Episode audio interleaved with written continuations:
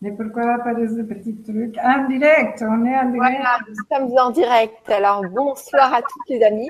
Nous sommes très, très heureux d'être avec vous ce soir, avec, euh, avec euh, Prabha et Bruno. Donc, euh, ce sont les créateurs de la pratique de l'auto-questionnement non duel.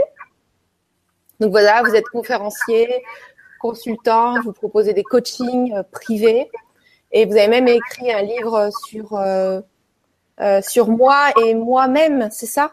C'est ça. Moi et moi-même. Oui, avec euh, le N. Euh, voilà, donc ce soir, nous allons euh, découvrir ensemble donc, comment se réveiller des mécanismes euh, via ou de l'énéagramme. On connaît l'énéagramme sous pas mal de formes euh, diffusées sous des bouquins ou des formations. Et vous, vous allez nous parler peut-être d'autres choses et nous donner l'origine. Tout à fait. Donc c'est à vous. Alors, on va d'abord euh, vous parler de quelque chose qui nous est arrivé à tous. Même si euh, nos histoires sont bien différentes, il y a pourtant bien des choses en commun. Pensons à ce tout petit bébé que nous avons été. Nous avons commencé pendant longtemps par sentir sans conceptualiser ce que nous sentions. Tout petit, l'enfant ressent qu'on s'occupe de lui ou pas, qu'il est dans, dans la douceur, dans le confort ou pas. L'enfant ressent l'amour qui, qui, est autour de lui ou pas. Et l'enfant grandit dans des sensations sur lesquelles il ne met pas de mots puisqu'il ne sait pas parler. Des sensations non conceptualisées. Et puis, en grandissant, le cerveau finit par arriver à un niveau de maturité tel qu'il devient capable de conceptualiser les sensations. Et alors, vers deux ans et demi, trois ans, mais le docteur Prabha Calderon me confirme, c'est à peu près ça. Vers deux ans et demi, trois ans, l'enfant commence à euh, poser des mots et des concepts sur ce qu'il ressent. Alors, par exemple, euh, et si a fait caca dans sa culotte, il va se regarder lui-même, commencer à s'analyser lui-même comme possiblement incorrect. Ou bien si euh, il a le sentiment qu'on ne s'occupe pas de lui, ou que l'un des deux parents ou que l'une des personnes référentes ne s'occupe pas assez de lui, s'il a ce sentiment-là, il va conceptualiser cette sensation pour en faire, par exemple, ben, c'est peut-être que je ne vaux rien si on ne s'occupe pas de moi. Ou bien, par exemple, s'il crie et qu'on ne vient pas à lui et que ça dure longtemps, il pourrait, par exemple, conceptualiser ça comme hein, peut-être euh, je ne suis pas compétent, je ne sais pas appeler, je ne sais pas m'exprimer, je ne sais pas expliquer que j'ai besoin qu'on s'occupe de moi. Et bien sûr, euh, la liste euh, est longue des conceptualisations possibles, mais le temps passant, l'enfant va finir par en faire comme une sorte d'identité. Je suis celui hein, qui ne ressent pas l'amour qu'il aurait besoin de sentir, par exemple. Et l'enfant va conceptualiser cette idée. L'amour, je ne l'ai pas. Il n'y a pas d'amour pour moi. C'est à moi que ça arrive. Je suis celui qui est sans amour. Ou bien, je suis celui ou celle qui est seul, pas relié. Et voilà que une sensation va être conceptualisée pour devenir une, le début d'une identité. Mais attention, une identité, c'est très important, une identité. c'est ce par quoi on croit qu'on existe. J'existe en tant que, hein, par exemple, sans amour.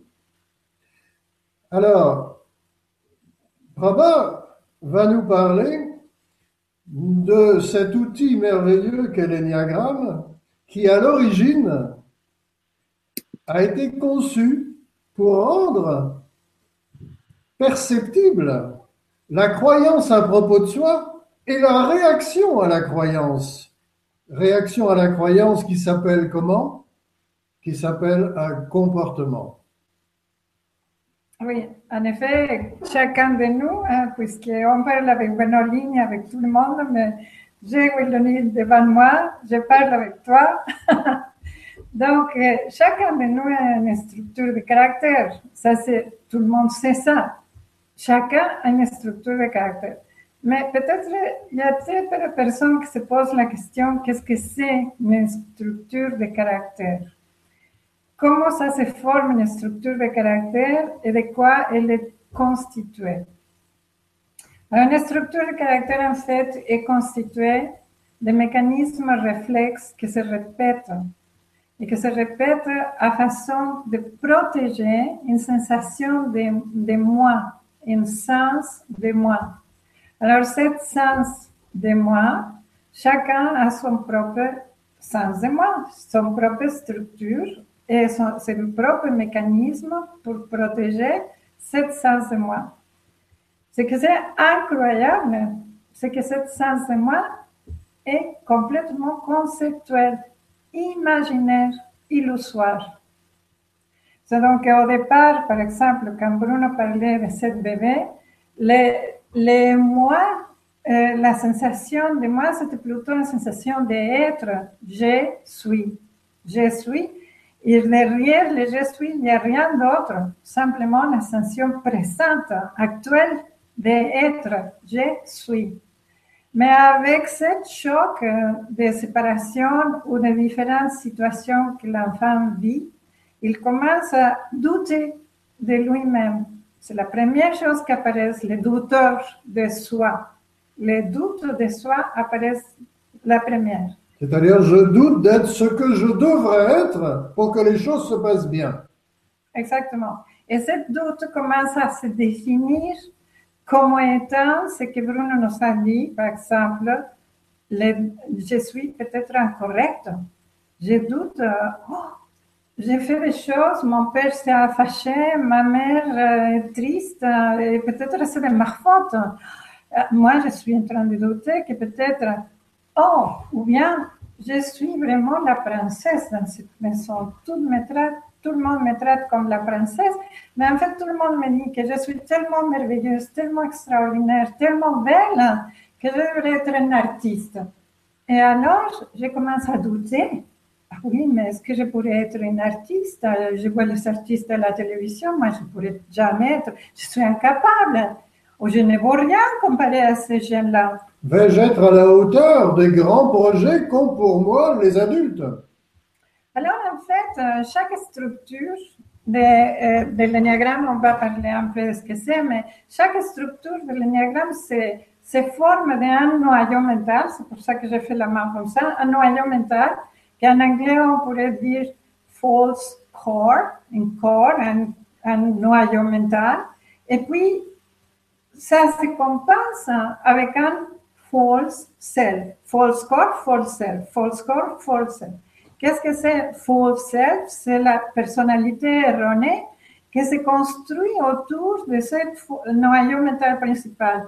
Ce noyau principal, c'est la base la, c'est une série de croyances à propos de ça, de soi, qui sont vraiment inscrites comme dans le corps, une sensation profonde d'être pas la hauteur, d'être sans valeur, d'être incorrect, d'être seul dans un monde hostile, d'être euh, sans amour, d'être impuissante, démunie, d'être incapable de faire etc. Ce sont toutes une série. Et cette fournoyage mental, c'est quelque chose qui n'est pas vraiment verbal au départ.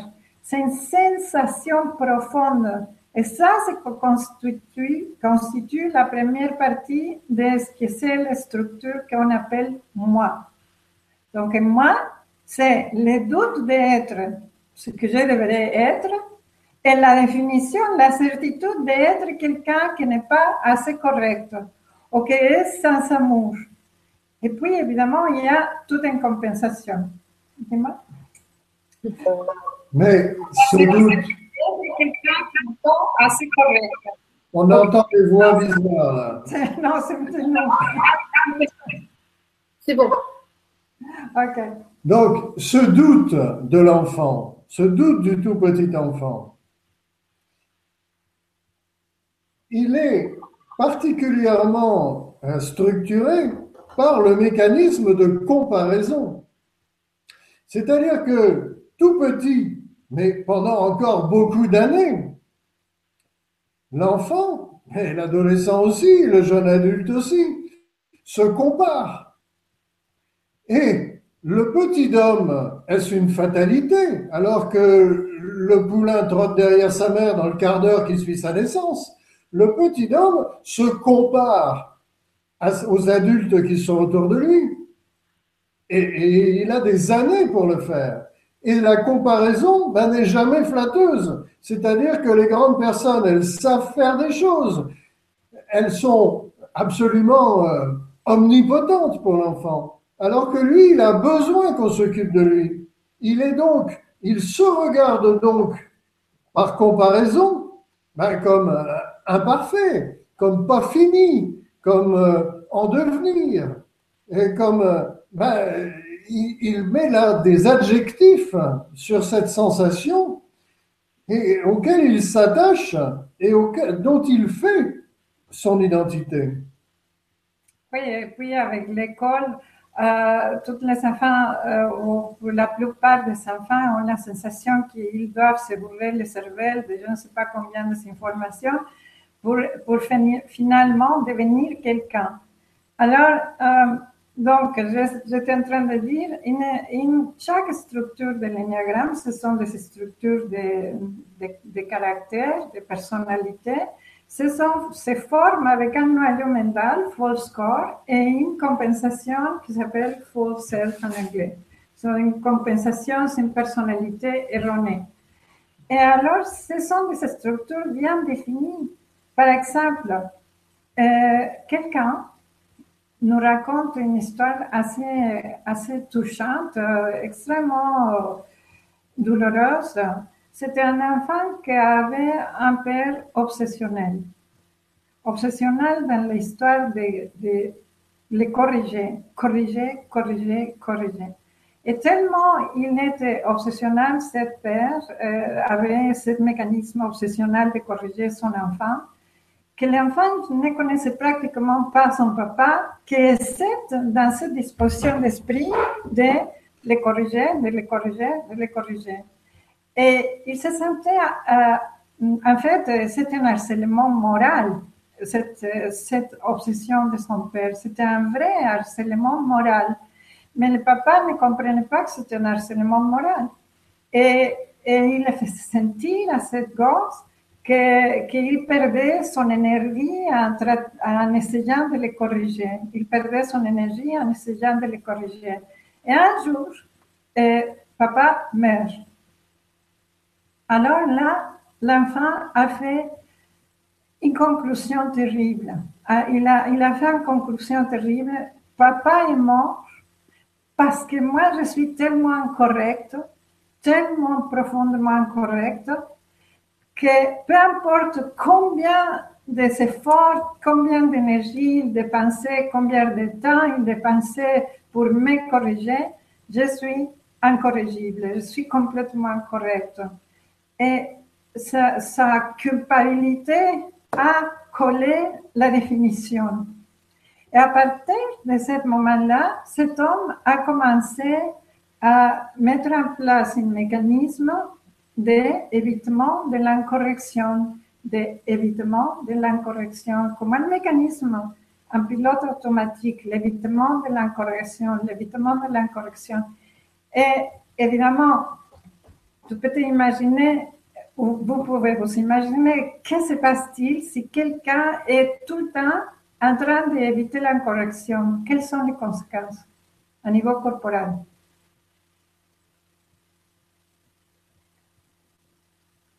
Tu me poses la question. Quoi? Tu me poses la question. Ouais.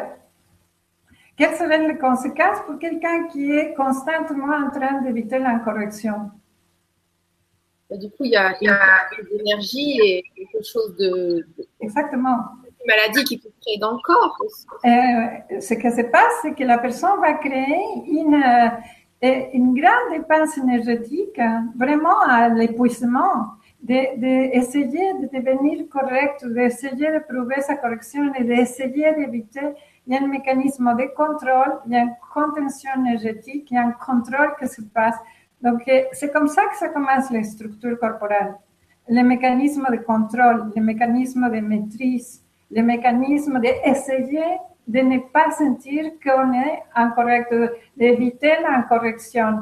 Et c'est comme ça que cette personne, en grandissant et devenant, devenant un adulte, par exemple, s'il avait une interaction humaine euh, avec quelqu'un, avec une femme, mais il voulait sortir de la relation, il ne pouvait pas sortir de la relation parce qu'il avait peur que s'il faisait quelque chose d'incorrect, il allait tuer la personne comme il avait tué son papa dans le passé.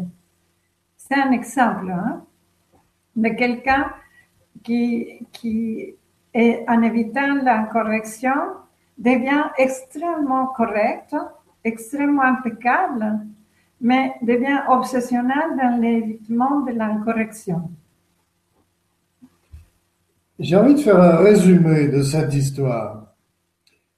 Un père crispé sur le projet de faire de son fils un parangon de correction pour devenir, lui, le père super correct, pour se soigner, lui, de ses doutes, suis-je suffisamment correct, va produire chez son fils une crispation du même genre que celle qu'il a lui-même, aggravée du fait que le fils croit que si le père est mort, c'est de sa faute et que ça confirme bien qu'il est structurellement incorrect.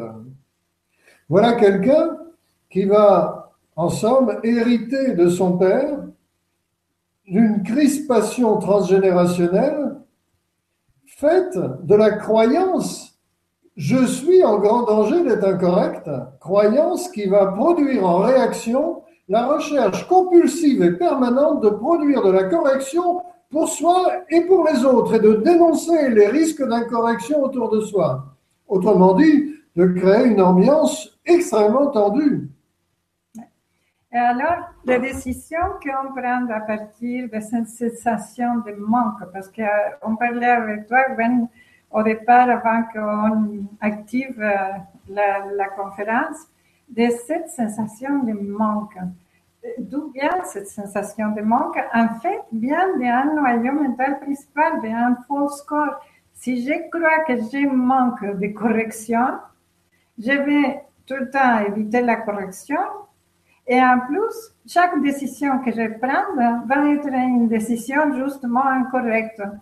Parce que si je crois que je vais tuer mon compagnon, mon mari, parce que si je le dis, écoute, ça ne me convient plus la relation, je vais rester avec cette personne jusqu'à ma mort, si nécessaire, pour ne pas provoquer sa mort. Donc, la décision que je prends, c'est de rester dans une relation peut-être ne me convient pas, mais cette décision est basée sur un sentiment profond de manque de correction. Et euh, là, vous allez proposer, euh, vous allez proposer par section éventuellement les mécanismes de chaque. Euh, on est en train de proposer le premier. Oui.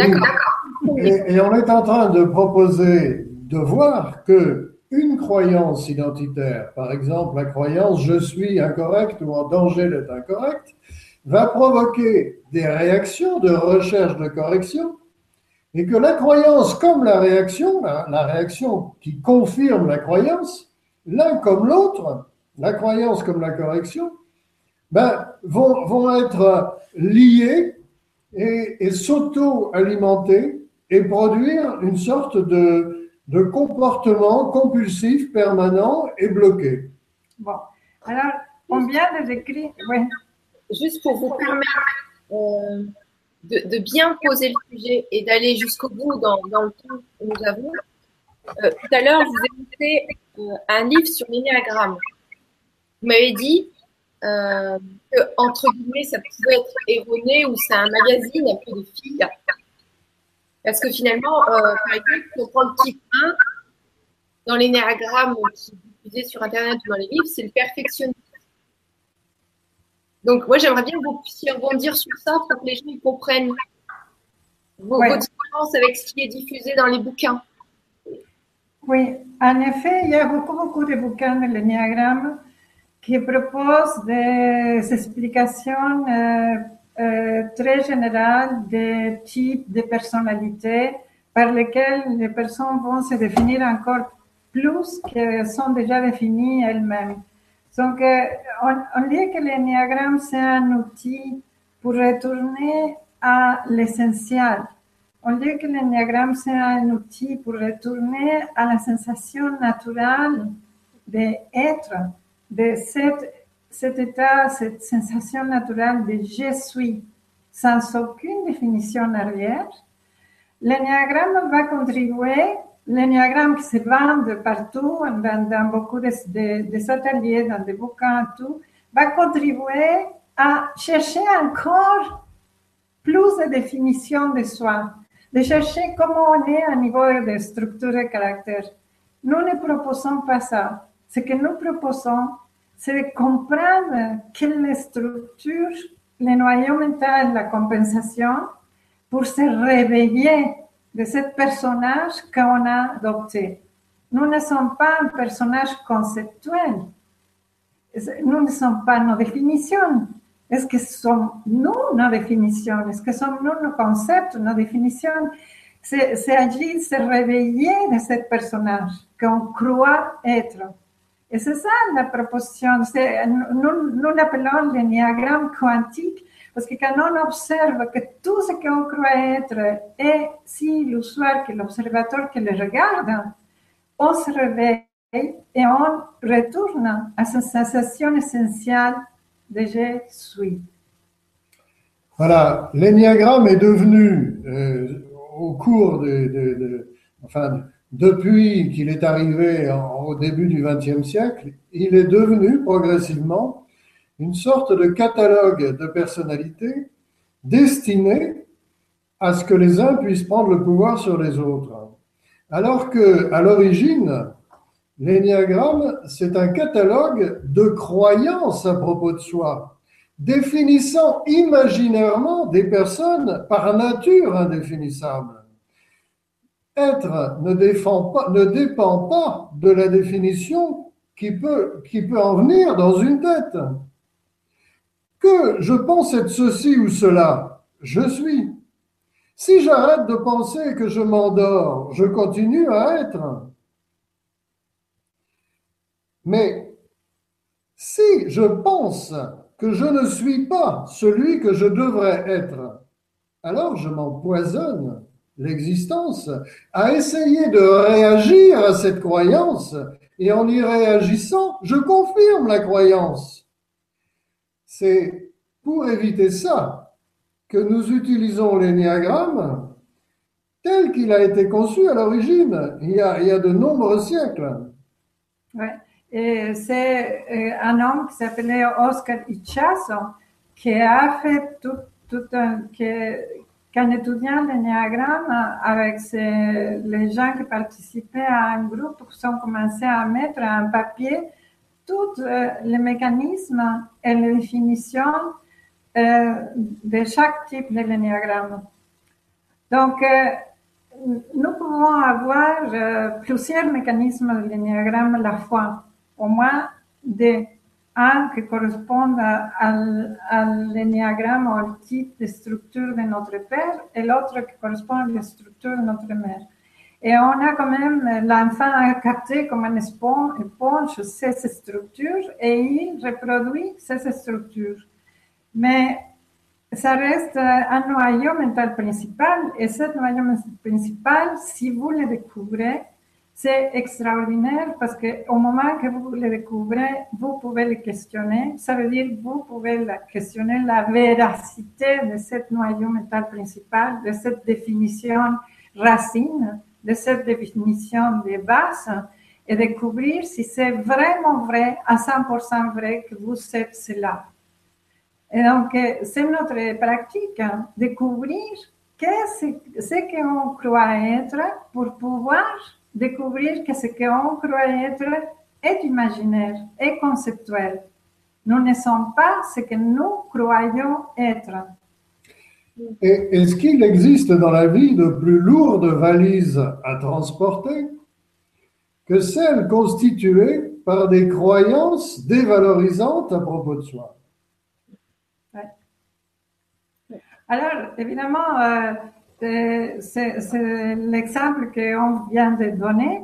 On, on voit bien comment toute la vie de quelqu'un peut être, euh, toute sa psychologie, toute son activité, tout son mécanisme de contrôle, de maîtrise de l'existence peut être autour d'un noyau mental que c'est se sentir incorrect, tellement, tellement mauvais qu'on se croit coupable de la mort d'un père. C'est incroyable. C'est un conditionnement total. C'est encore? C'est un conditionnement total. Et, euh, conditionnement total. Et ce qu'on fait, euh, c'est quand, quand tu parles de conditionnement, c'est bien dit, c'est comme une forme d'hypnose, de conditionnement. Et l'idée, c'est de réveiller de ce conditionnement, de se réveiller de cette hypnose, de simplement venir, euh, venir à cet état naturel où il n'y a plus de définition de soi et on peut agir dans la vie de la façon la plus spontanée, la plus dans le moment présent. Et donc là, vous avez déjà donné le premier type énéagramme. Mm-hmm. Alors, oui, on peut, on peut faire un petit parcours. Donc, ça, c'est euh, celui qui évite la correction. Le, le deuxième, c'est celui qui qui évite euh, la sensation de ne rien valoir. Et en évitant la sensation de ne rien valoir, essaye d'obtenir le contraire en valeur et la reconnaissance de l'autre. Donc, chaque type de l'énéagramme, c'est comme un mendiant chaque type de l'énéagramme, chaque structure demande aux autres la preuve de sa propre existence conceptuelle. Donc, si je ne vois rien, je vais faire de sorte d'être généreuse, d'être merveilleuse, d'être un soleil, de me présenter comme étant super parfaite à niveau corporel, à niveau de mes gestes, de mes attitudes, servir l'autre, être tout le temps à la disposition de l'autre dans le sens de ses besoins, servir les besoins de l'autre. Mais pourquoi faire? Pour être reconnu, parce que dans le fond, je crois que je ne vaux rien. Alors imaginez-vous une vie dédiée à prouver que je vaux quelque chose. Alors imaginons quelqu'un qui, comme décrit Prabha à l'instant, euh, passe son temps à rendre des services, à inventer éventuellement des services qu'on ne lui a pas demandé. Mais pourquoi pas euh, Ça pourrait être euh, merveilleux pour les gens à qui cette personne rend service. Mais si en fait ces services, c'est une façon déguisée de demander, de demander, de redemander, de crier autour de soi, reconnaissez ma valeur, reconnaissez-moi. Alors, la déception est en permanence au rendez-vous. Cette réponse-là, précisément, ben, la personne qui est dans cette croyance, je n'ai pas de valeur, n'obtient jamais, par les grands services qu'elle rend, la, suffisante euh, réponse, oui, tu as de la valeur, c'est jamais suffisant. Et en fait, cette personne se laisse utiliser Et alors, une fois qu'il se les utilisait à propos de, à partir de ses services, de sa générosité, de son envie de donner, donner, de venir aux besoins de l'autre, de protéger l'autre, d'être comme la maman de l'autre, à ce moment-là, euh, quand l'autre ne, ne le reconnaît pas suffisamment, alors elle entre dans une sensation de, de fête, de colère, de, de, vouloir casser la relation, sans se rendre compte que c'est elle-même qui a provoqué cette situation de colère. Euh, la colère est venue parce qu'elle se sent insatisfaite euh, dans, dans le sens de la non-reconnaissance. Mais c'est elle qui a provoqué cette non-reconnaissance, justement. Donc, elle a demandé à l'autre la preuve de son existence conceptuelle entre quelqu'un qui ne vaut rien.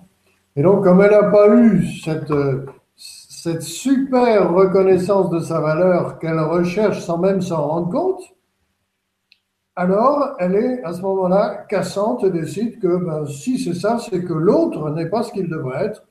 Et c'est terminé, elle ne veut plus, ou il ne veut plus en entendre parler définitivement. Ouais. J'ai connu, euh, connu quelqu'un qui était tellement dans ce mécanisme sécuritaire de de vouloir obtenir la preuve de son existence à partir de la reconnaissance d'un médecin qui me disait textuellement il ne se donnait à peine le temps pour aller faire pipi quand il avait besoin. C'était une horreur parce que c'était beaucoup plus important, un client de plus, un client de plus, et il se retenait, se retenait, se retenait. Et le pire, c'est qu'en plus, cette personne, euh, en fait, euh, il n'était pas capable de, de, vraiment satisfaire sa femme et il était en train de satisfaire sa femme, satisfaire sa femme. Mais il ne pouvait pas parce qu'il était homosexuel, en fait.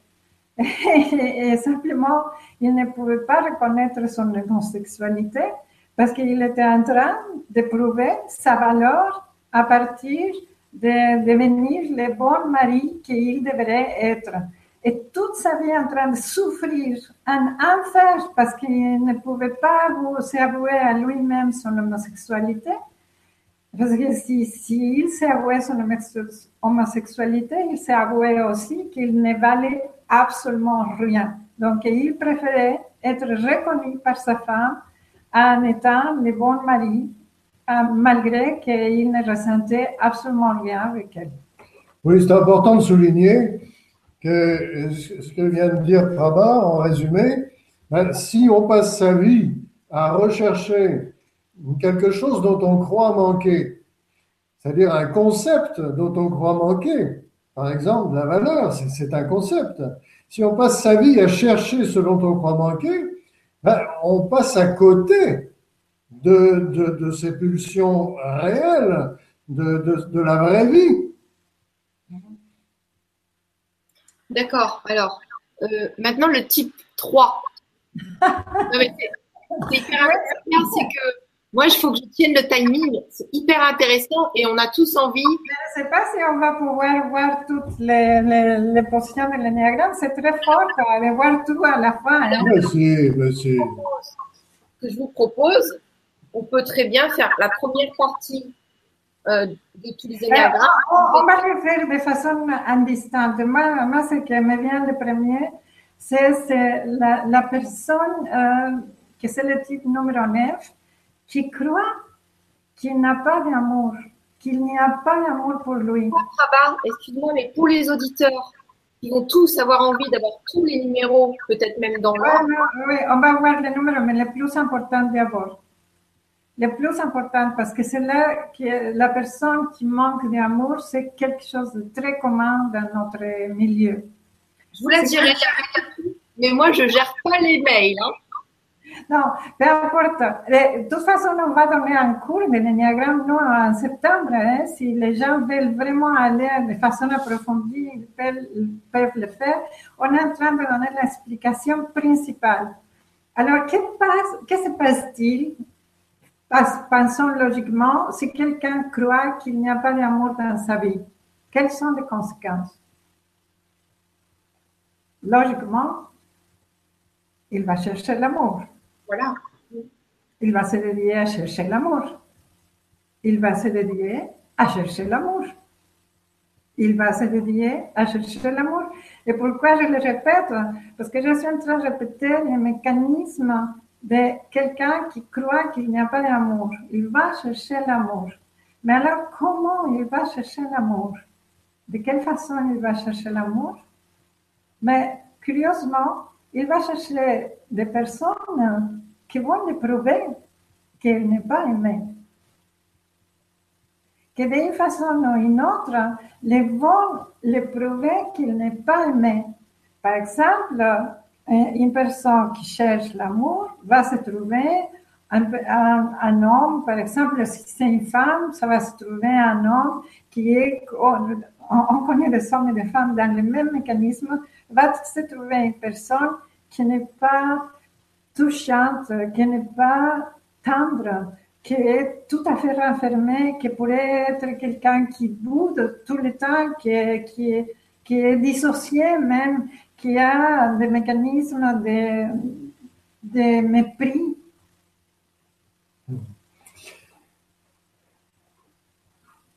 un enfant qui interprète ce qui se passe autour de lui. Pour conclure, définitivement, j'existe, et ce vers trois ans, j'existe en tant que sans-amour. À la fois, comme dit Baba, il va passer sa vie à chercher l'amour, à chercher ce dont il croit manquer. Mais en même temps, il va chercher à vérifier qu'il existe selon l'idée qu'il se fait de l'existence. C'est-à-dire que d'un côté, je crois exister en tant que sans amour, et le mécanisme instinctif va être d'analyser tout ce qui arrive dans la vie pour confirmer je suis bien celui-là qui existe en tant que sans amour. Et en même temps, je vais rechercher ce dont je crois manquer, l'amour, mais du point de vue de celui qui est sans amour. Et qu'est-ce que ça produit, ce point de vue J'existe en tant que sans amour? Mais ben, ça produit la recherche de la preuve que je suis bien sans amour. Ça produit donc un choix instinctif de partenaires qui vont permettre de vérifier cette croyance.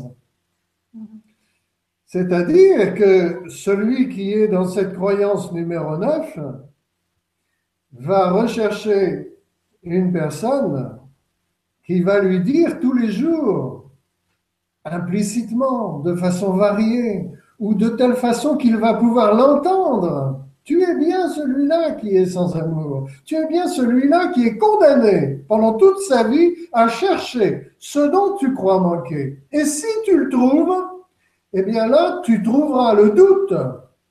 Est-ce que c'est bien moi qui suis là? Ou est-ce que c'est vraiment de l'amour qui est là? Ce qui te ramènera à ta croyance originelle. Oui, chaque structure de l'énéagramme dit aux autres l'épreuve de sa propre existence conceptuelle. Donc, euh, par exemple, euh, je vais donner un exemple de ce que vient de dire Bruno. J'ai connu une femme allemande qui, euh, qui pour des raisons dans, dans, la guerre ou quoi, a été laissée au soin de sa grand-mère. Sa grand-mère était une, personne plus peureuse qu'autre chose. Elle n'avait pas beaucoup la possibilité de donner à cette petite fille vraiment de la tendresse. Donc déjà, avec sa grand-mère, elle a senti qu'elle n'avait pas d'amour en plus parce qu'elle avait été abandonnée par sa maman, quoi, par ses parents. Son père est mort dans la guerre ou quoi. Et puis, euh, et puis finalement, euh, elle était abandonnée euh, et laissée aux soins de quelqu'un qui n'était pas très tendre. Mais alors, finalement, la maman se marie avec un Polonais. Et ce Polonais détestait, mais détestait les Allemands. Et quand la, fille euh, la fille de son épouse a venu vivre avec elle, cet homme a été terrible avec elle. C'était vraiment cassante. C'était vraiment, cette fille avait des raisons de croire qu'elle n'a pas, qu'elle n'était pas aimée. Parce que sa maman ne la défendait pas et parce que cet homme l'a traitée comme la fille de cet Allemand. C'était vraiment le mépris, c'était l'horreur.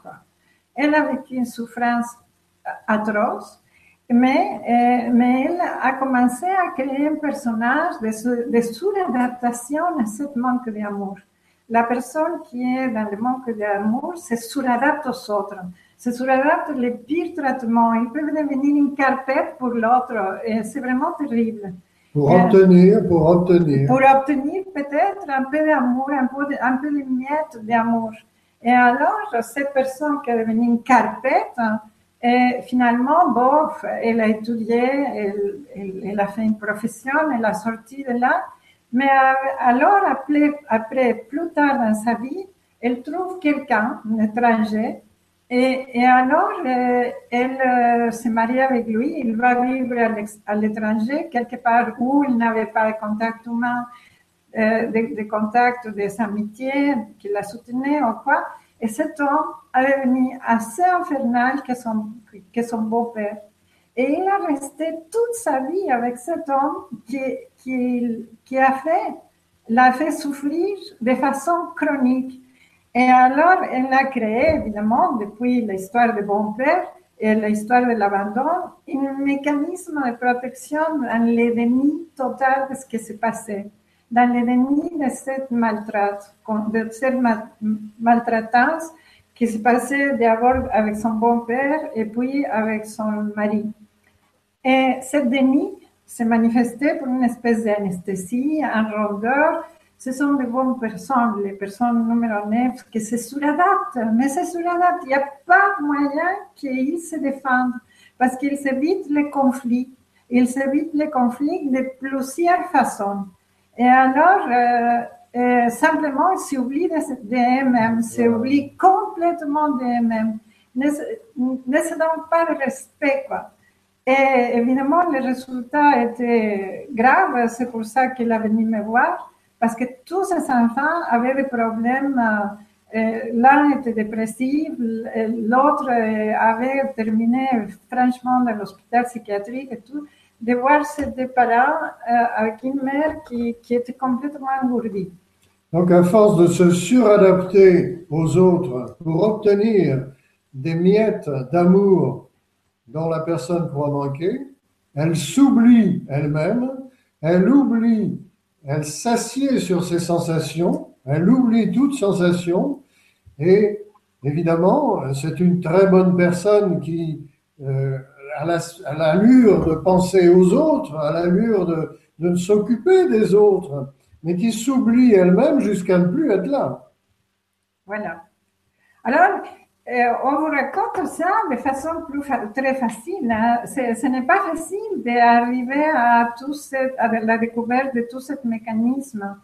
Par exemple, le mécanisme obsessionnel, les mécanismes de suradaptation, les mécanismes de, de, de- de répression de ses besoins à faveur des besoins des autres pour,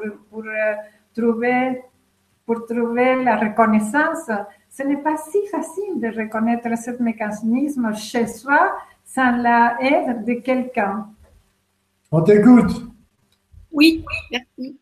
Alors, euh, justement, il y a Alma qui me pose comme question comment on opérationnalise cela si on n'est pas très familier avec les énéagrammes?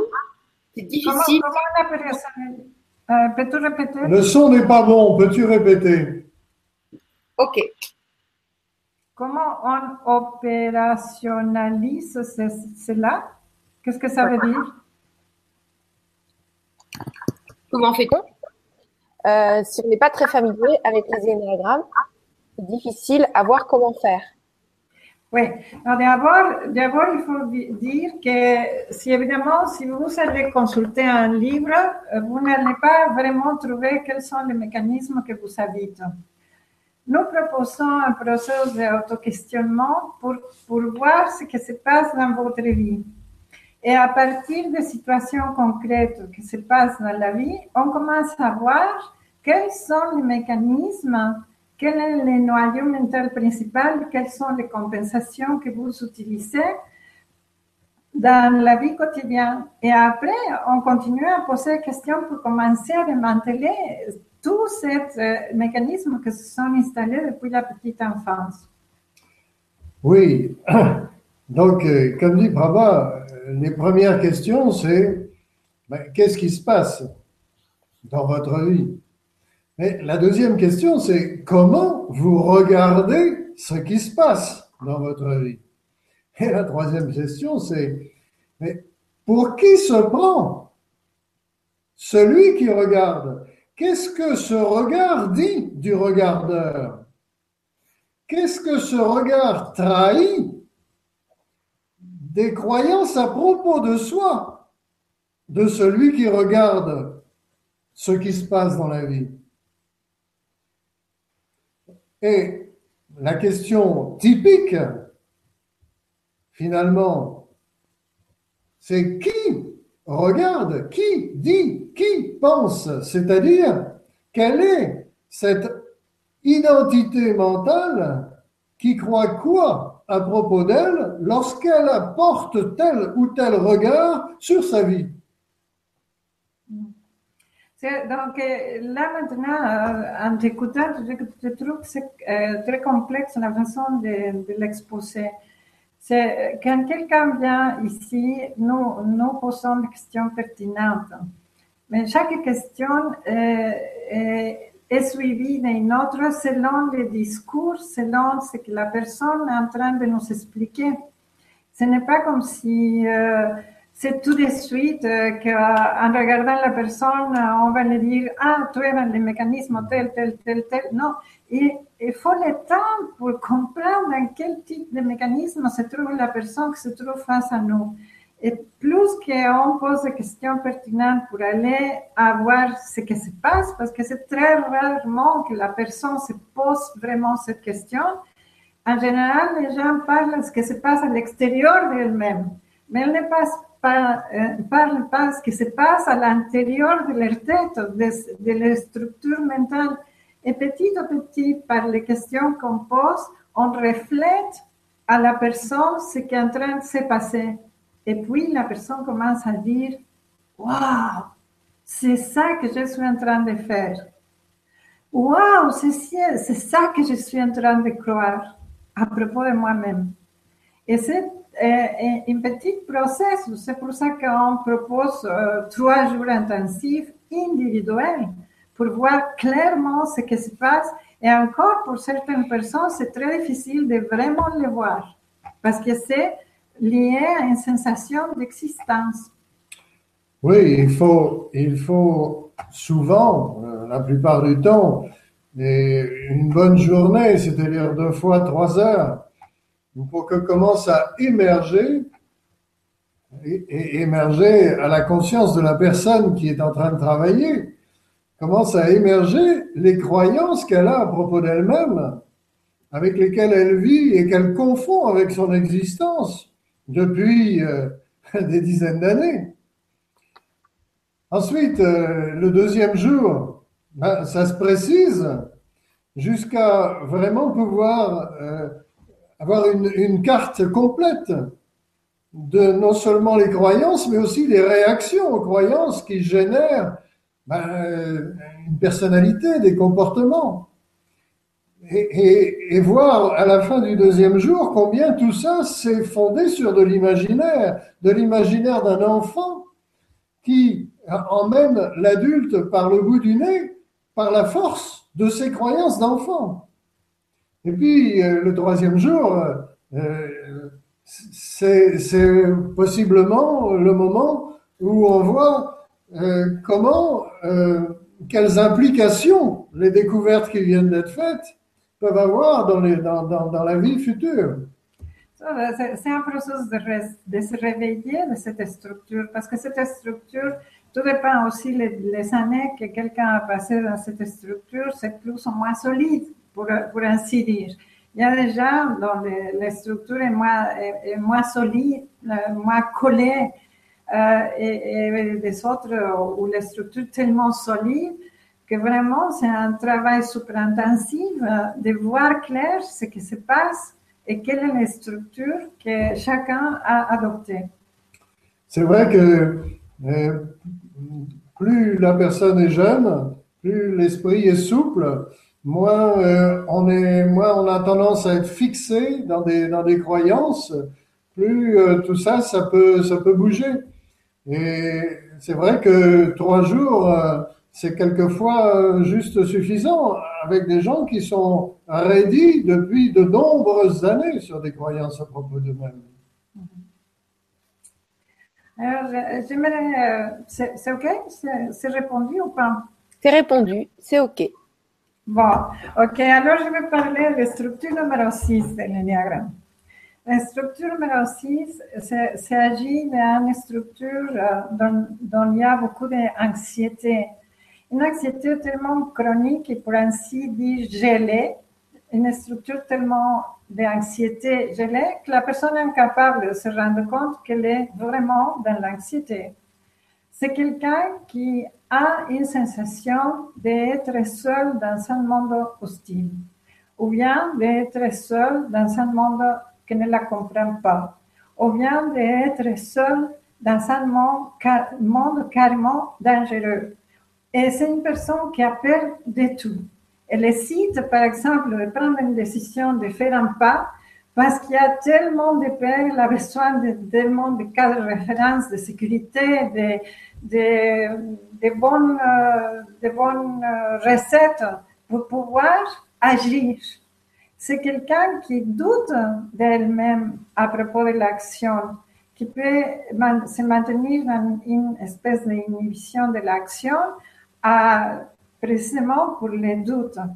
Et alors, dans la, la réaction à la peur, c'est c'est une construction, euh, une construction pour, se protéger de la peur. Donc, si je crois que je suis seule dans un monde hostile, je dois me protéger en devenant quelqu'un qui est une autorité, ou bien en cherchant à côté de moi quelqu'un euh, comme une espèce d'autorité bienveillante qui va me donner la sécurité que, que je cherche inconscientement. Et donc, euh, Eh ben, imaginons une maman anxieuse. Une maman qui est euh, en permanence dans des doutes au, à sujet de savoir si elle va euh, joindre les deux bouts, euh, savoir être une bonne maman, savoir protéger son enfant, et si elle va être, comment dire, dans, dans la solitude dans laquelle elle est, capable de faire face. Ben, et si elle est vraiment très anxieuse, et qu'elle sent euh, un poids euh, vraiment important sur ses épaules, peut-être elle ne va pas être très enclin à euh, des câlins avec son enfant, à, de la tendresse. Et l'enfant pourrait, eh bien, en conclure, ou ressentir d'abord, et puis en conclure après. Mais il y a comme une distance entre ma maman et moi il y a comme, une, comme un gouffre. Et je suis seul. Je suis seul et, et je ne suis pas protégé. Et je suis en danger. Bon, Alors, le mécanisme de protection de cette euh, euh, identité mentale, on va l'appeler comme ça, une identité mentale qui se sent seule dans un monde hostile, que comme, comme l'attention est focalisée sur les dangers ou sur les intentions cachées des autres, voire sur les complots, quand c'est très dense, comme euh, la, personne va mettre en route ce qui s'appelle le mécanisme de projection. Cette personne va projeter, euh, projeter sur l'autre des intentions euh, cachées, va projeter sur l'autre des trahisons, va projeter l'autre, non pour que la personne dise, que la personne dise bleu, que la personne dise jaune, que la personne dise verte, la personne va se sentir atteinte comme si il, il ou elle est en train de m'attaquer. Lui ou elle est en train de se conduire mal avec moi. Lui ou elle, sont, ou tous ces groupes de là sont contre moi. Lui ou elle ne me comprend pas. La projection, c'est terrible parce qu'on projette nos propres pensées, de, de nos propres persécu- mécanismes persécuteurs-persécutés sur l'autre. L'autre devient la mauvaise personne qui est en train de nous attaquer, de ne pas nous comprendre, de, ne- de nous trahir, de ne pas nous respecter, de ne pas nous donner ce qu'on pense. C'est un mécanisme terrible dans cette identité mentale.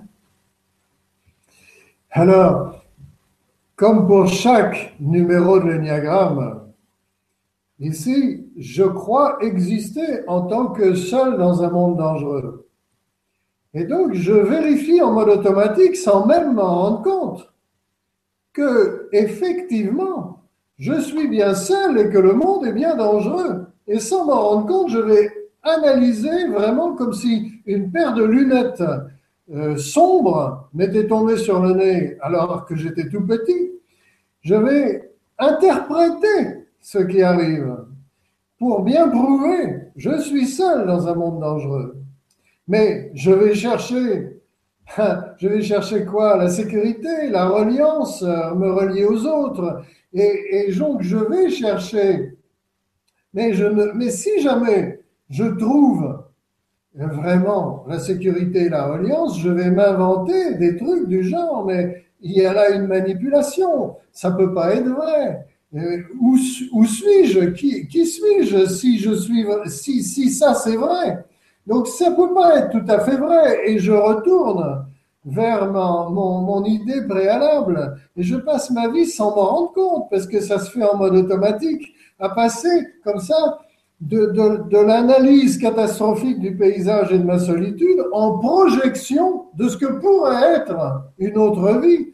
Mais jamais, finalement, je ne vis vraiment, spontanément, en fonction de ce qui arrive. Je vis en fonction de ce que j'imagine. Et ce que j'imagine, je l'imagine par rapport à mes croyances d'enfant. Oui.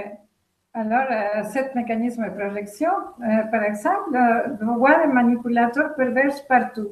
Actuellement, c'est la mode. Tout le monde voit les manipulateurs pervers partout. Et ce mécanisme de projection va avoir les manipulateurs pervers ici, le manipulateur, par exemple, dernièrement, on a eu l'histoire de la politique, et c'est évident que Marie Le a ce mécanisme de projection très développé. Et alors, il va se réunir avec d'autres personnes qui vont se prendre de ce que, au lieu de, chercher des solutions vraiment dans cette euh, situation, d'abord, il va projeter toutes les menaces du monde et alors il va faire de sorte d'incrémenter la, la peur. Il utilise la peur comme un mécanisme de manipulation, justement. Oui, c'est un. il y a. Euh, quelque chose de paranoïde dans, cette, structure, dans cette croyance. Cette croyance produit des, des réactions paranoïdes. Donc, le monde est dangereux. Donc, euh, c'est les terroristes, c'est les finances, c'est les banquiers, c'est les politiciens. Tout le monde est dangereux, tout le monde est manipulateur pervers. Attends, euh, je crois que peut-être tu es en train de faire une projection euh, dans ton histoire de je suis seul dans un monde hostile. Alors, parle-nous du numéro 3. Est-ce que c'est compréhensible le numéro 6 Oui, c'est parfait. Et, et comment quelqu'un a besoin de devenir l'autorité? Marie Lopin, c'est un bon exemple. Oui, une Marie autorité ou, euh, ou de chercher euh, une autorité protectrice. Exactement. Oui, enfin là, nous, nous, nous parlons de ce qu'elle montre, nous ne parlons pas de ce qu'elle est. Hein? Nous parlons des croyances à propos d'elle-même qu'elle montre, mais nous ne la connaissons pas suffisamment pour, euh, pour en dire plus. Hein. Simplement qu'il y a certains mécanismes. On peut, comme je disais, on peut avoir deux types de mécanismes principaux. Un qui vient de papa et l'autre qui vient de maman. Et ces deux mécanismes apparaissent très souvent chez nos clients alors que les énéagrammistes qui enseignent l'énéagramme en, réalité, en réalité proposent de découvrir un type de personnalité. Ce n'est pas la personnalité qui nous intéresse, c'est le mécanisme sécuritaire qui nous habite, duquel on va se réveiller. C'est ça la proposition, réveillons-nous, le mécanisme sécuritaire qui vient de la petite enfance, parce que ce n'est pas le ici et maintenant, ce n'est pas ce que je suis. Ce n'est pas ce qu'on est. Qu'est-ce que le mécanisme sécuritaire? Eh bien, c'est un mécanisme par lequel, en mode automatique, sans même s'en rendre compte, on, on, passe toute sa vie à chercher à obtenir ce dont on croit manquer Et cette croyance de manquer de quelque chose, de manquer d'amour, de manquer de reliance, de manquer de valeur, de manquer De correction. de correction, comme on vient de le dire, de manquer de compétences, comme on va en parler maintenant. Cette croyance, ben, pourquoi passer toute sa vie à, à croire qu'on existe par ça? Pourquoi ne pas découvrir cette croyance pour découvrir que c'est une illusion, Voilà. que c'est une idée Une idée d'un enfant, l'idée d'un enfant qui n'est plus là.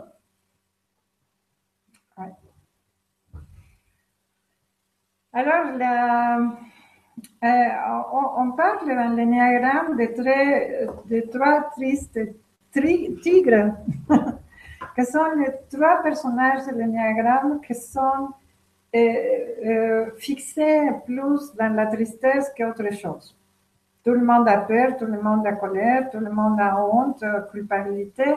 La tristesse, c'est quelque chose qui existe surtout dans la posture numéro 3 de l'énéagramme complètement gelé, complètement caché. De la même façon que les trois peureux, euh, de- c'est le numéro 6 qui a son anxiété complètement occulte dans ce personnage qui devient l'autorité et qui a une contraphobie, qui, va se battre dans ce monde euh, au, au faire des choses téméraires, quand en fait il est quelqu'un euh, de lâche, euh, de plein d'anxiété.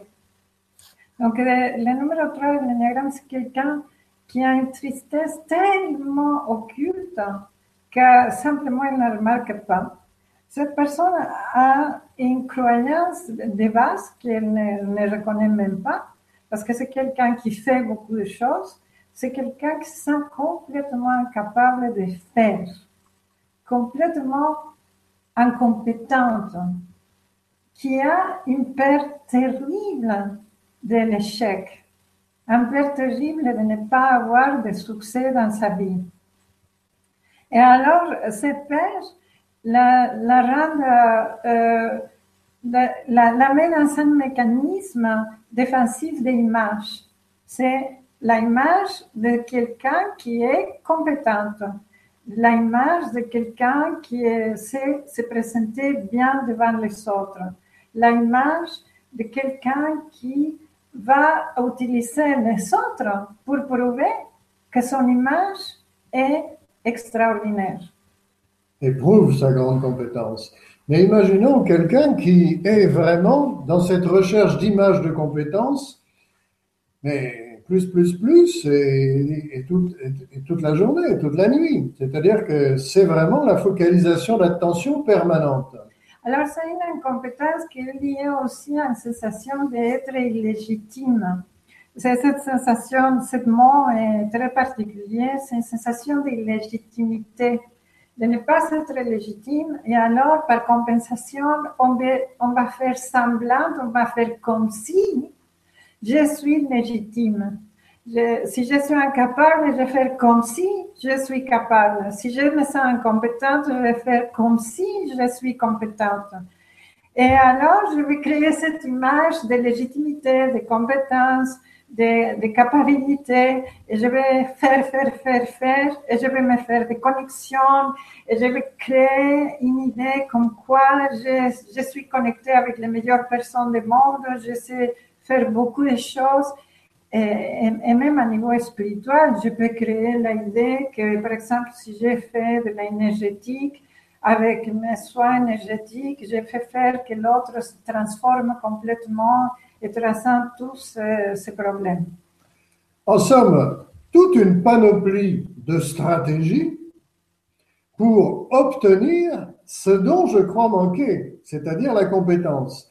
Toute une panoplie de stratégies d'image et de stratégies d'action pour obtenir.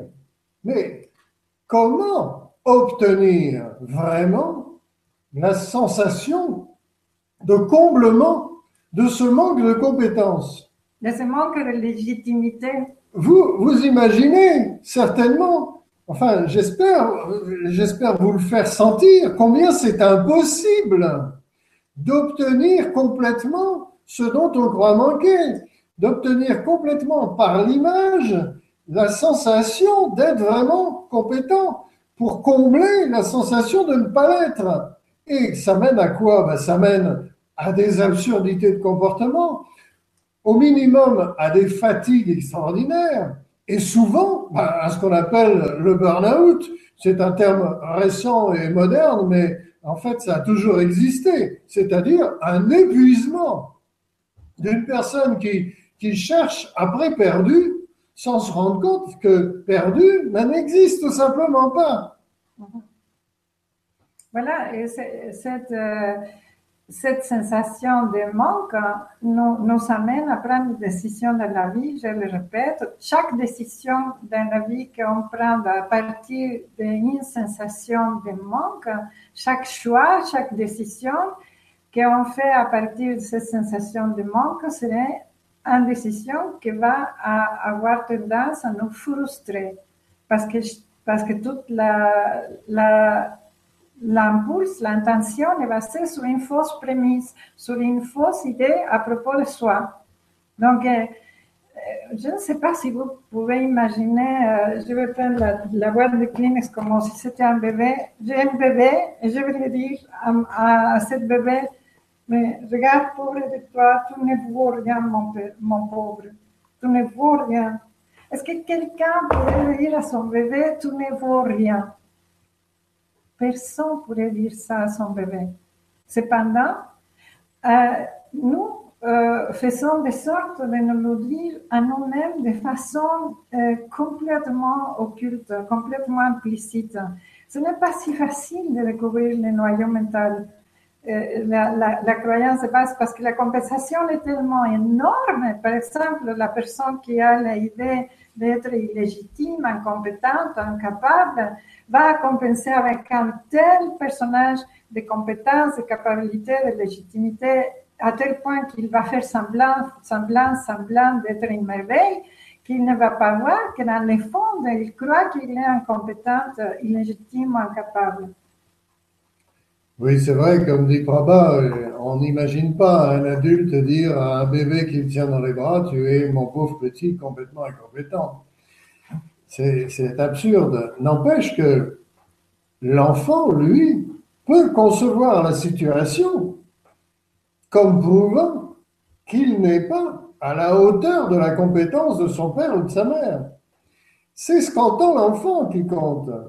C'est pas ce qui est dit c'est la façon dont l'enfant interprète ce qui se passe, interprète les doutes de son père ou de sa mère ou, des adultes autour de lui, interprète des situations qui vont faire qu'il va se croire ben, être celui qui n'est pas ce qu'il devrait être, et il va traduire ça comme ben, je suis en grave danger d'être incompétent. Et après, le coup suivant, il va interpréter ce qui arrive en mode automatique comme confirmant, oui, cette chose qui arrive là prouve bien que j'existe selon l'idée que je m'en suis fait de l'existence. C'est-à-dire, je suis, j'existe en tant qu'incompétent. Et la vie va s'engrainer là-dedans. Les, les, éléments vont se suivre les uns derrière les autres et vont toujours vouloir dire imaginairement la même chose pour l'enfant.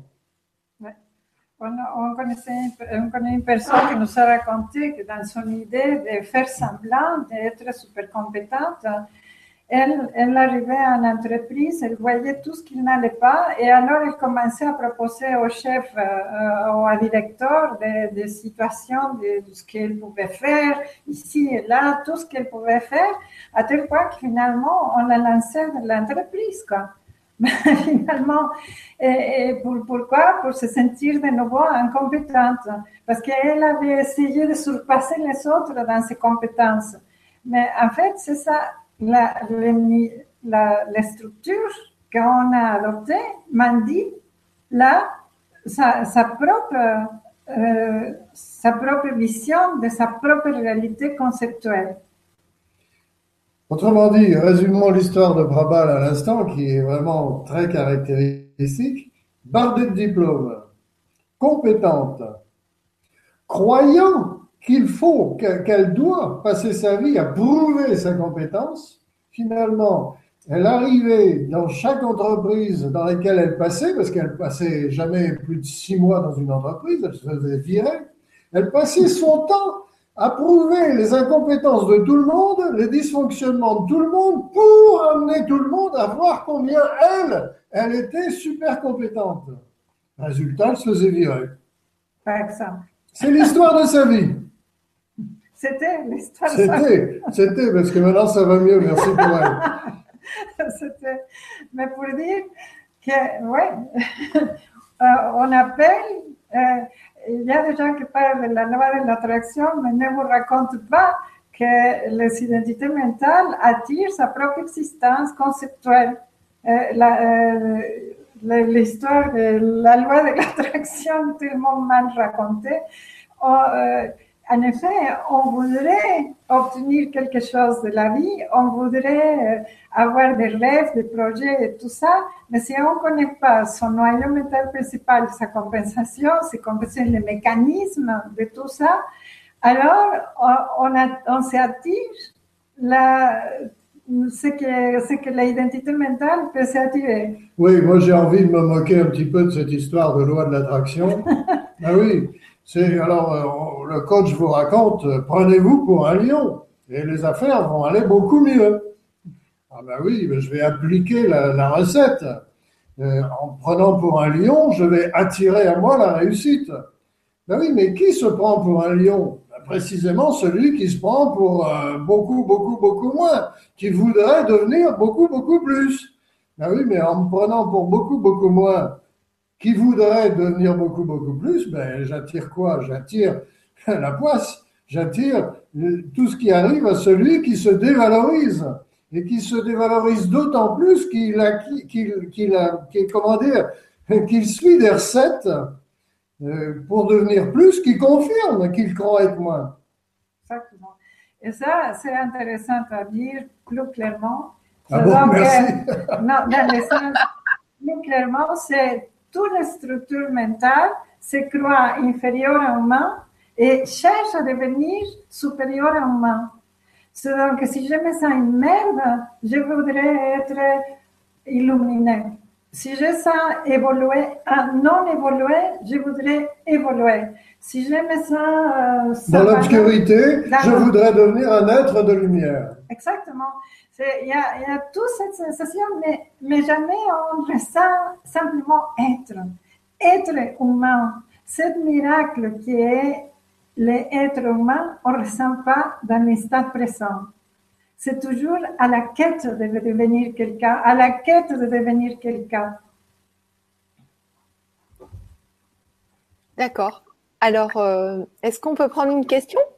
Oui, Parce que là, on arrive gentiment à la fin, donc ce serait quand même bien de pouvoir euh, répondre euh, à euh, Valérène. Valérie, Valérène, c'est un pseudo. Alors, mon souci est que je me trouve très fort dans les majeures parties des types et à chaque fois, je finis par abandonner quand je vois toutes ces croyances. Comment se servir alors de cet outil? Et donc, elle précise que suite à ce que vient de dire Prabha, elle a consulté des personnes très spécialisées. Donc, elle veut savoir comment se servir de cet outil. La, première chose, c'est euh, comment, je dirais que la question, ce n'est pas une question de comment servir l'outil, c'est comment questionner les, croyances de base, le noyau mental principal, la compensation. Il y a beaucoup de gens très compétents pour expliquer différentes expressions, euh, différentes euh, formes de l'énéagramme, mais en fait, ils ne, ils ne questionnent pas le noyau mental de la personne. Donc, nous proposons un processus d'auto-questionnement pour découvrir vraiment le noyau mental. Il y a parfois un noyau mental dans un type de l'énéagramme et une compensation euh, comme une personnalité dans un autre type de l'énéagramme. La personne découvre la personnage avec, dans, avec des personnes très compétentes dans l'énéagramme, mais ne découvre pas le noyau mental. Sans découvrir le noyau mental, vous ne pouvez pas le questionner. Il y a pourtant des indices qui pourraient répondre à, à cette question. À cette question à laquelle on ne peut pas répondre complètement, bien sûr, en quelques mots. Mais voilà, nous n'avons jamais vu sur les trottoirs de nos villes, quelqu'un euh, se promenait avec une pancarte Je n'ai pas de valeur, par exemple.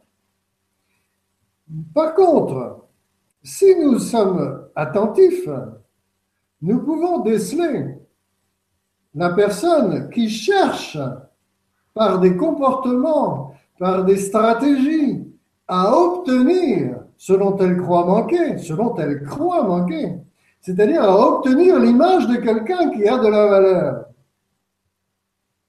De la même façon, nous n'avons jamais vu sur les trottoirs de nos villes quelqu'un marcher avec une pancarte Je suis incorrect, j'existe en tant que manquant de correction.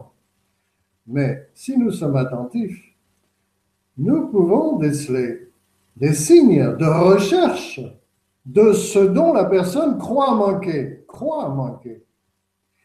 C'est-à-dire des personnes qui cherchent compulsivement à se montrer correctes et à rendre corrects les gens autour d'eux et à dénoncer les incorrections. Mais, ici, la proposition, c'est se réveiller de ce personnage. Et comment se réveiller si on ne le questionne pas? Et si on n'a pas même les outils pour le questionner? Donc l'idée, c'est de commencer à, à, découvrir cette, cette pratique d'auto-questionnement qui vous permet de découvrir le noyau mental, la compensation, et de découvrir la façon de questionner jusqu'au moment que vous êtes complètement certain que c'est imaginaire illusoire, que vous n'êtes pas ni ceci ni cela, vous n'êtes pas ni correct ni incorrect, ni sans valeur, ni avec beaucoup de valeur, ni capable, ni incapable, ni légitime, ni illégitime, ni adéquat, ni inadéquat, ni inexistant, ni existante en tant que devant, devant l'éprouvé, ni seul, ni, ni, ni non seul ou en reliance, ni complet, ni incomplet, ni ni impuissante, ni puissante, ni sans amour, ni avec amour. Ce que vous êtes et votre, votre nature ineffable, c'est ce que vous êtes. C'est-à-dire jusqu'au moment où, découvrant ce qui se passe, vous pouvez poser ces deux énormes valises constituées de croyances à propos de vous. False core, false self. Déposer, des, des binômes qui se, qui se confirment chacun par sa, par sa propre structure conceptuelle et par le mécanisme. Et si ces deux valises sont si lourdes à transporter, c'est parce que non seulement elles comportent, elles, elles renferment des croyances lourdes à propos de soi, mais aussi elles produisent des réactions en chaîne, des réactions qui nous amènent à utiliser les circonstances, mais surtout à utiliser les autres, et à produire des tas de désordres et des tas de distorsions dans la relation, en réaction à ces croyances qui alourdissent considérablement le poids de l'existence et, surtout euh, qui rendent euh, très difficile la relation.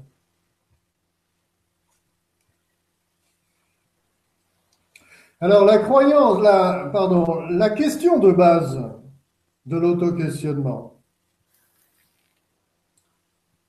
c'est à propos d'une souffrance ou à propos d'un comportement que nous jugeons, qui est jugé par la personne comme inadapté, ou à propos d'un problème de vie. Se poser la question, et qui se manifeste là? Quelle est l'identité mentale? Quelle est la croyance à propos de moi qui se manifeste ici? Ça, c'est la, la question de base de l'auto-questionnement. Mais c'est très difficile de se la poser soi-même. Parce que qui répond à cette question lorsqu'on se la pose à soi-même sans être accompagné L'identité. Ben voilà l'identité elle-même. Mais en plus, euh, on peut se poser facilement la question à niveau. En fait, ça dépend, ça dépend parce que moi, depuis que j'ai fait le coaching avec vous, j'arrive quand même à me poser la question et me dire Ah oui, c'est cette identité-là qui revient. Ah d'accord. Donc j'arrive quand même à distinguer. Mais c'est sûr que au début, on a, c'est bien d'être un peu mis sur les rails. C'est sûr que ça aide. Mais après avoir passé euh, trois jours à se poser cette question en étant accompagné pour se la poser, alors se sont révélées suffisamment de croyances à propos de soi pour qu'ensuite, comme tu le suggères, on puisse continuer soi-même. Après, le fait de vous regarder en vibra-conférence, quand on a fait ce processus-là, le fait de vous regarder régulièrement, par exemple, là, moi, j'ai repris des notes et puis j'ai repris conscience à nouveau de toutes ces identités euh, qui, de temps en temps, s'agitaient. Donc, c'est assez intéressant. Et là, complément. on n'avait que quatre identités, il y a cinq de plus à voir. Donc, en fait, euh, nous proposons, si vous voulez, si vous êtes intéressé de nous contacter et nous dire, on est intéressé dans un séminaire de l'énéagramme et on va faire un séminaire de l'énéagramme en septembre. Ou bien même avant. Mais si vous êtes intéressé de passer trois jours avec nous, de toute façon, il faut nous contacter et on se voit par Skype pour voir en quoi c'est important et si ça vaut la peine de le faire ou pas. Mais vraiment, euh, le noyau mental et toute la psychologie autour du noyau mental, on ne démantèle pas ça dans, dans trois minutes, dans deux jours, d'une idée de néagramme, dans un cours de néagramme. Il faut vraiment aller questionner. Et, et, ça, il faut l'apprendre. Je ne voudrais pas qu'on termine cette euh, conférence sans parler d'un des poids les plus terribles qui, est euh, inhérent, qui est produit euh, par ses croyances à propos de soi. Je veux parler de la culpabilité. Et oui, croire je ne suis pas ce que je devrais être depuis la petite enfance, ça génère souvent beaucoup de culpabilité et de croyances en chaîne générant encore et encore de la culpabilité. Alors que nous avons tenté pendant cette conférence de montrer combien c'est un phénomène transgénérationnel, comment les croyances à propos de soi sont acquises auprès d'adultes référents qui eux-mêmes sont dans des croyances acquises par la génération précédente? Ce sont des mécanismes mentaux qui n'appartiennent à personne en propre. Ce sont des mécanismes mentaux qui ne génèrent de culpabilité qu'imaginaire. Mais encore faut-il, pour pouvoir voir que cette culpabilité est imaginaire, voir que les mécanismes eux-mêmes sont de nature imaginaire de nature conceptuelle. Alors que la croyance, c'est j'existe par ces croyances. Toute notre société est en train de croire qu'il vit par les croyances, la pensée. Et en fait, euh, cette idée de je pense donc j'existe, c'est la, c'est la croyance la plus toxique qui puisse exister. Parce que la, conscience absolue d'être ce qu'on est ne, ne dépend pas de la pensée pour être. Nous ne, nous ne pouvons pas ne pas être, et cet être n'est pas conceptuel. Ce que nous sommes n'est pas conceptuel. Il y a un constat qui peut se faire. C'est le constat je suis. Quelles que soient les idées qui me viennent sur l'existence, quelles que soient les idées qui me viennent à propos de moi, à propos de mon entourage, à propos de mes comportements, je suis. Et être n'est pas définissable, être n'est pas conceptualisable. Il y a comme ça quelques mots comme amour, conscience, être, qui résistent à toute conceptualisation,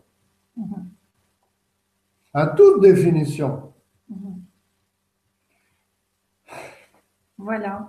Donc, euh, on est constitué pour les mécanismes comme les douteurs de moi, les, connaisseurs de moi, l'expérimentateur du moi, les perceveurs du moi, et on croit qu'on est l'observateur de moi, l'expérimentateur de moi, le docteur de moi, le, le, connaisseur de moi, mais c'est moi la connaissance complètement conceptuelle.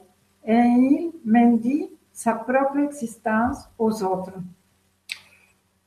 Donc, euh, il est possible de voir vraiment soi-même, par ses propres moyens, les croyances à propos de soi qui nous empoisonnent l'existence. C'est possible. C'est possible au moyen d'outils comme l'énéagramme, qui est un superbe outil, et par l'auto-questionnement, aidé par l'énéagramme, et par l'auto-questionnement accompagné. Parce que si c'est simplement d'arriver à la conclusion que j'appartiens à tel type ou à tel type, ça n'est personne. Ça ne fait que confirmer les souffrances et les culpabilités. Ou bien confirmer les définitions de soi.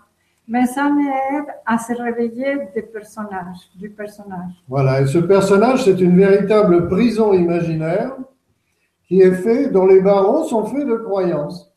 Voilà, c'est donc nous vous invitons à vous réveiller ce personnage. Bah écoutez, euh, Prava et Bruno, merci beaucoup de, de, nous éclairer sur nos illusions hypnotiques, ou je ne sais pas comment dire ça. Oui, exactement. Ouais.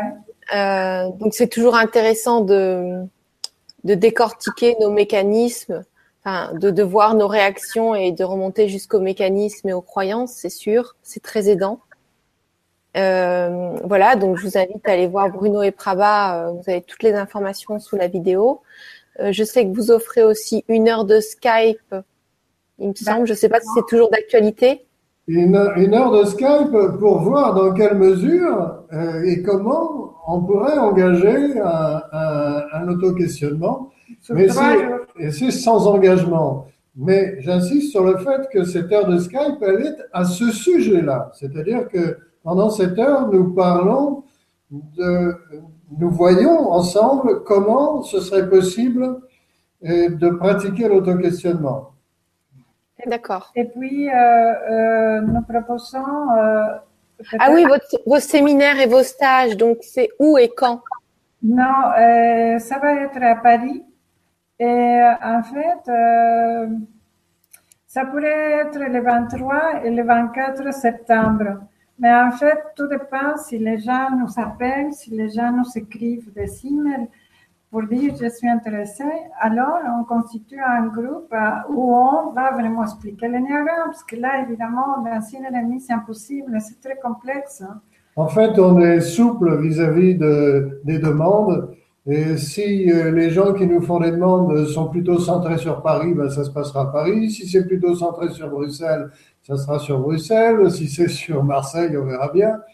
Et bref, euh, on, on, fait en fonction des demandes qui nous sont faites.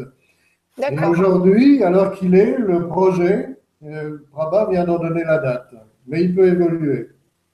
D'accord, donc potentiellement, euh, ce serait à Paris ou ailleurs, euh, donc le 23, le 24.